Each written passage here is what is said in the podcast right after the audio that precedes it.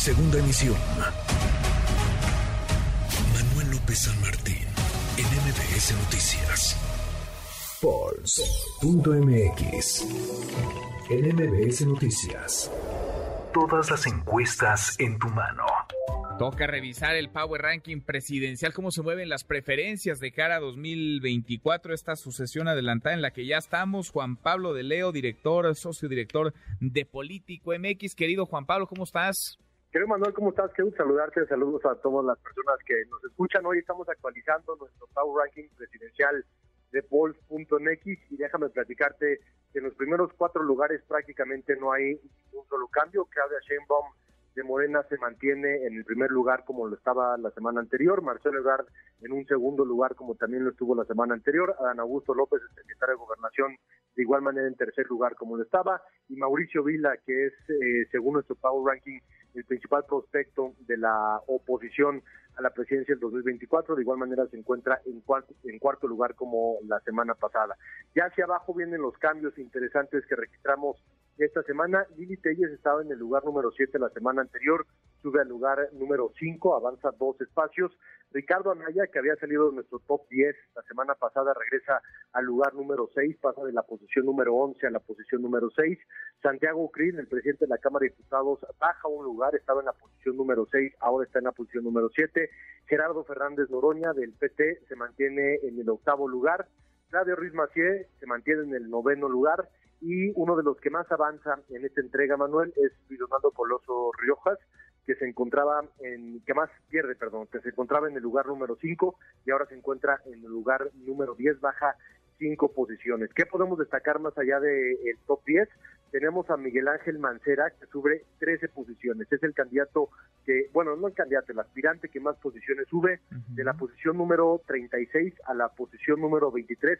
Esto se puede explicar, Manuel, por las mediciones que comienzan a hacer las encuestas respecto al destape que hacen él y Gilván Aureoles como posibles aspirantes a la presidencia. Y a partir de ahí, de la información y de la cobertura, los empiezan a medir algunas encuestadoras, lo que le vuelve a dar relevancia y lo que le vuelve a dar presencia en nuestro Power Ranking. Quien más pierde esta semana es precisamente Luis Donaldo Colosio Riojas, que baja cinco puestos del lugar número 5 al lugar número 10, se mantiene en ese top 10, pero ya en una, en una menor posición, Manuel. Interesante, interesante saber, no se mueve, digamos, los punteros no se mueven después de un ligero ajuste que hubo hace que dos, tres semanas, ¿no? Donde Marcelo Ebrard apareció en primer lugar con todo este tema del, del metro, sobre todo el choque en la línea 3, el choque de dos trenes, que Marcelo Ebrard apareció el canciller dos lugares, eh, un lugar arriba, digamos, dos semanas al hilo en primer lugar, pero después volvieron las cosas como habían estado y como se mantienen. Claudia Sheinbaum en primer lugar, Marcel Ebrard en el segundo, Adán Augusto López en el tercero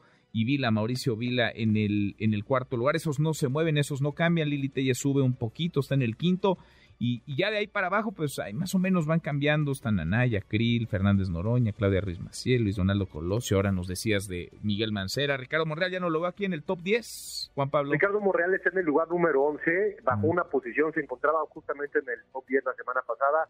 Esta semana baja un espacio ante el crecimiento de la oposición, me parece, no tanto de estos primeros cuatro eh, aspirantes que se encuentran en los primeros lugares, pero sí creo que el crecimiento que tuvo Lili Telles, el crecimiento que tuvo Ricardo Anaya en comparación de la semana anterior, le provocan esta ligera caída de una posición hacia el lugar número número 10 tendremos, número 11, perdón, tendremos que revisar la siguiente semana qué tanto impacta este inicio del periodo ordinario, los posicionamientos que está haciendo Ricardo Morral respecto al proceso interno que debería de seguir Morena. Y también, Manuel, vamos a estar eh, integrando para el próximo Power Ranking las encuestas que están haciendo mediciones internas, porque hay que recordar que estas eh, encuestas actualmente únicamente eh, registran las mediciones externas, es decir, de candidatos de un partido político contra otro partido político. Pero vamos a integrar ya también la, la competencia interna de esta metodología para revisar qué es lo que están diciendo las encuestadoras al interior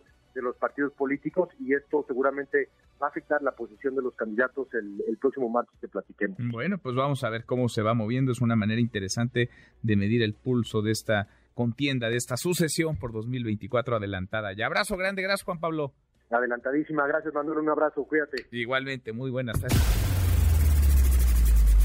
redes sociales para que siga en contacto: Twitter, Facebook y TikTok. M. López San Martín.